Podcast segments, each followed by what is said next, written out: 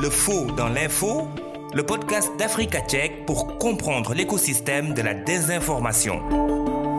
Nouvel épisode de votre podcast Le Faux dans l'info produit par Africa Tchèque. Bienvenue, je suis Maria Matiam.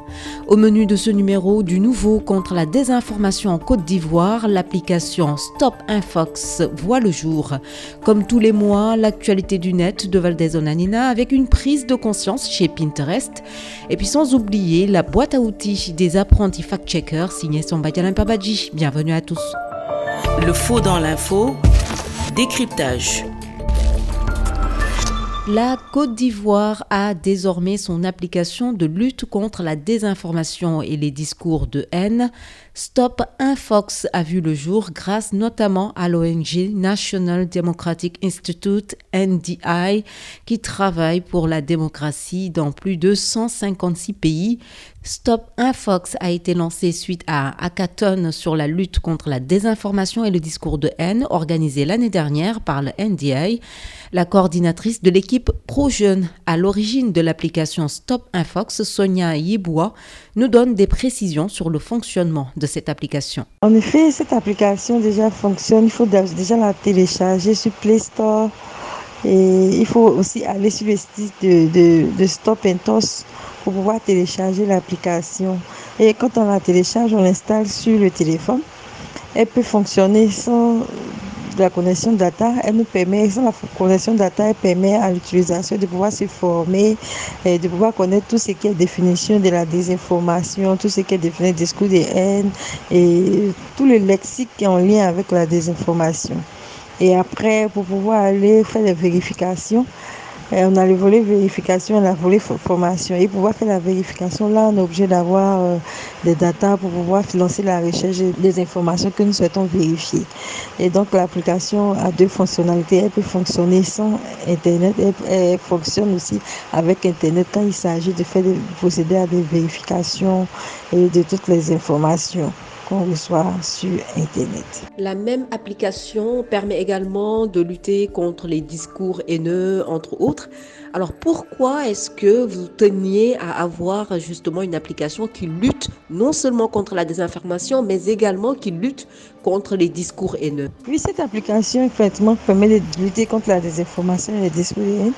Parce que dans la période électorale que la Côte d'Ivoire a connue euh, dans ces deux dernières années, notamment celle de 2020, c'est vrai que la désinformation existait avant, mais grâce au national démocratique, on a pu connaître euh, plus le phénomène de la désinformation. Avant, on, partageait les informations sans toutefois chercher à vérifier et connaître la source. Et depuis euh, un moment, on a compris que quand il y avait la désinformation, surtout ce qu'on partageait, après, il y avait les discours de haine qui étaient lancés par certains euh, influenceurs ou par certains militants de, de certains partis politiques qui incitaient les participants à s'en prendre à certains militants. Et donc, on a lancé cette application pour dire c'est vrai que nous avons le, volet des informations qui nous permet de pouvoir vérifier. En même temps, on a le volet discours des haines qui nous permet de pouvoir reconnaître les discours des haines à travers les standards de Facebook et à travers aussi le jargon ivoirien. Parce qu'en Côte d'Ivoire, on a le nouchi, on a notre jargon en nous. Et donc, euh, quand tu n'es pas ivoirien, c'est difficile de pouvoir décoder le langage ivoirien quand ils sont, ils veulent faire passer certaines informations. Et donc, notre application, à travers le fact-checking, derrière permet à l'utilisateur de faire décoder aussi tout ce qui est discuté. Comment fonctionne l'application que vous avez mise en place? Elle est toute simple. On télécharge l'application, on a l'accueil. Après le volet accueil, on a le volet formation. Le volet formation qui a le lexique de tout ce qui est des informations, tout ce qui est discuté. Et après, on a, on a le volet vérification. Volet vérification, on a un lien volet vérification vidéo, volet vérification image et volet vérification test. Après, on a le volet sensibilisation. Volet sensibilisation avec des images qui permet à l'utilisateur de pouvoir partager sur sa page à lui avec les images de sensibilisation contre euh, les discours de haine, contre euh, tout ce qui est des informations aussi. Après, on a la médiathèque la médiathèque qui permet à l'utilisateur de passer en revue tout ce qui a été déjà fait comme vérification. C'est une base de données. Dans cette base de données-là, on a tout ce qui a été déjà fait comme vérification. L'utilisateur peut passer là-bas pour voir tout ce qui a été déjà fait comme vérification et qui permet de certifier une information ou pas. Mais également aussi l'application permet à l'utilisateur de pouvoir sensibiliser. C'est-à-dire qu'on a trois volets de pouvoir récompenser nos différents utilisateurs. On a le badge bronze, argent et or. C'est-à-dire au fur et à mesure qu'on a des utilisateurs, on a une communauté Facebook et on permet à l'utilisateur de pouvoir effectuer des vérifications, effectuer ces vérifications-là, de pouvoir partager ces vérifications. Et au fur et à mesure que l'utilisateur l'application fait ses vérifications, euh, par derrière l'équipe pro jeune pourra euh, féliciter et encourager l'utilisateur en lui octroyant des badges. Comment réagissent ceux qui suivent le travail que vous abattez là-bas en Côte d'Ivoire en termes de désinformation et de lutte contre les discours haineux? Déjà, on a, on a nos partenaires, on a le NET, et le NDI qui ont financé le projet. Ensuite, dans l'État de Côte d'Ivoire qui a bien approuvé le projet, l'application surtout à travers le lancement, à travers le ministère de la Communication, qui ont vraiment bien approuvé. Et ils sont vraiment heureux que la Côte d'Ivoire ait créé une première application pour pouvoir lutter contre la désinformation. Et aujourd'hui, au-delà de ce projet, nous avons d'autres projets qui vont nous permettre de pouvoir sillonner euh, certaines communes au niveau d'Abidjan et après, si possible, l'intérieur pouvoir présenter l'application et demander aux jeunes de pouvoir la télécharger afin de pouvoir connaître euh, le phénomène de la désinformation et de pouvoir connaître aussi euh, les articles juridiques qui sont liés à la désinformation. Parce que après quand on partage des informations qui sont fausses ou bien quand on a le relais de pouvoir on a le relais de partager des informations fausses on est passif aussi de, de prison ou d'amende. Et donc l'État de Côte d'Ivoire à travers le ministère de la communication est vraiment heureux et souhaite nous accompagner aussi pour la promotion de l'application. Pour mettre en place en fait ce système, pour mettre en place cette application de lutte contre la désinformation et les discours haineux, qu'est-ce qu'il vous a fallu euh, euh, faire en fait en termes de travail, en termes de compétences, etc. pour euh, justement que cette application puisse voir le jour? L'idée n'est pas venue tout de suite de notre équipe. Hein. Nous sommes une équipe de cinq. Donc moi je suis la coordinatrice, la première responsable. Après moi on a un chargé de programme, on a un chargé de suivi évaluation et de finances et on a deux développeurs. Alors l'idée est venue déjà du NDI qui avait organisé une hackathon qui demandait aux jeunes de former une équipe de cinq et nous avons compétit, nous étions cinq équipes. Et nous, notre équipe pro jeune a remporté la. Et lors de cette hackathon-là, nous avons présenté notre application et avec tout ce qu'elle doit comporter. Et c'est grâce au prix de, de cet hackathon-là que nous avons mis sur pied notre application. Donc tout de suite, l'idée n'était pas venue, mais c'est NDI qui a soufflé l'idée et nous, nous avons donné forme, nous avons donné vie à l'idée. Donc c'est toute une équipe et notre équipe s'appelle ProJeune. Nous avons créé l'application qui s'appelle Stop Intox et nous encourageons les jeunes à pouvoir télécharger cette application-là et à pouvoir lancer des recherches. Parce que derrière, c'est toute une équipe, tout un staff. On a des fact-checkers, on a l'intelligence artificielle qui permet de faire des recherches et on a carrément l'intelligence humaine qui aide aussi à la vérification des informations que nos utilisateurs soumettent dans la base de données. Le faux dans l'info, la boîte à outils. Samba Djalempabachi les arnaques proposant des emplois, des subventions, des prêts, des cadeaux et des moyens faciles de gagner de l'argent sont courantes sur Facebook. Elles attirent des personnes parfois désespérées en leur faisant miroiter une issue à leurs difficultés financières, mais elles peuvent finir par leur coûter cher. Voici quelques conseils pour vous aider à repérer les arnaques sur Facebook. D'abord, ce sont souvent des messages mal rédigés. Une écriture une orthographe et une grammaire médiocre caractérisent souvent les arnaques. Les messages écrits en majuscules avec de nombreux points d'exclamation sont également suspects.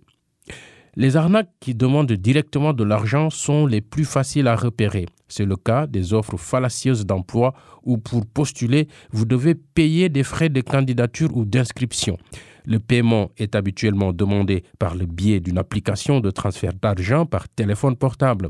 L'escroc demande fréquemment aux gens d'envoyer de l'argent à un numéro anonyme et non sur le compte bancaire légitime de l'entreprise.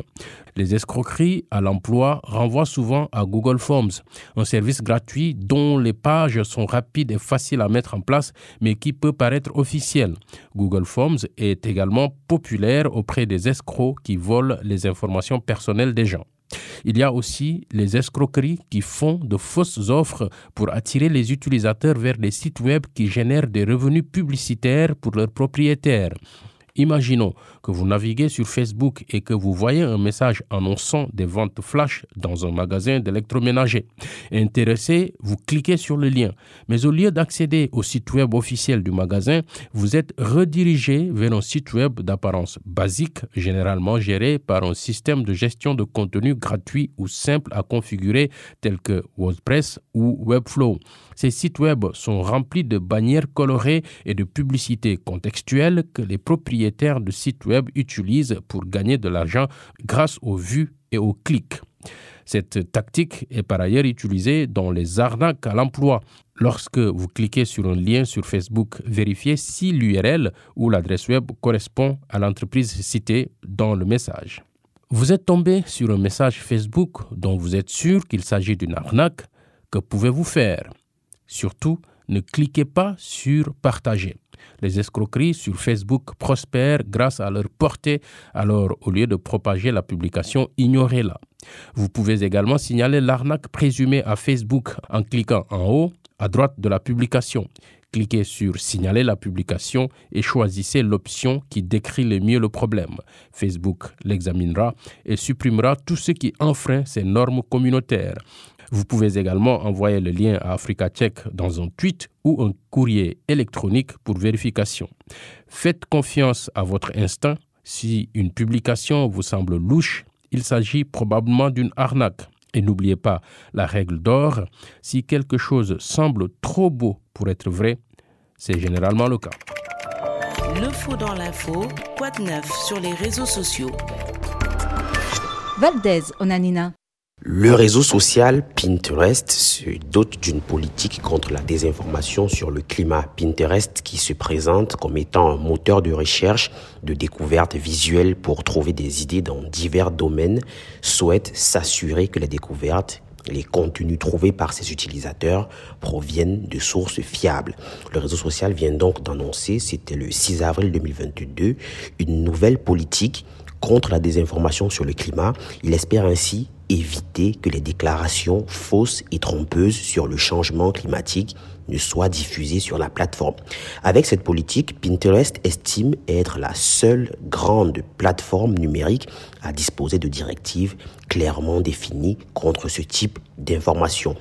Ainsi, plusieurs types de contenus seront désormais interdits sur Pinterest, comme ceux qui nient l'existence ou les impacts du changement climatique, l'influence humaine sur celui-ci ou encore ceux qui déforment des données scientifiques. Le réseau social a également mis à jour ses directives communautaires publicitaires afin d'interdire toute annonce comprenant des théories du complot ou de la désinformation liée au changement climatique. Selon Sarah Broma, qui est responsable de la politique chez Pinterest, cette décision audacieuse est une extension des lignes directrices du réseau social sur la désinformation élaborées pour la première fois en 2017 pour lutter contre la désinformation en matière de santé publique et qui ont depuis été mises à jour pour traiter les problèmes nouveaux et émergents à mesure qu'ils apparaissent au premier plan. De notre côté, si le réseau social a introduit cette politique, c'est aussi parce que les recherches pour une vie plus verte ont augmenté sur la plateforme. Pinterest affirme en effet que les recherches de conseils zéro déchet ont été six fois plus nombreuses ou encore que celles portant sur la décoration intérieure recyclée ont augmenté de 95% par rapport à l'année dernière. Selon Pinterest, les individus se tournent régulièrement vers sa plateforme afin de trouver des idées pour intégrer la durabilité dans l'ensemble de leur style de vie. Cette nouvelle mesure contre la désinformation sur le changement climatique est certainement, Mariama, un bon point pour les aider à trouver des idées basées sur des éléments factuels.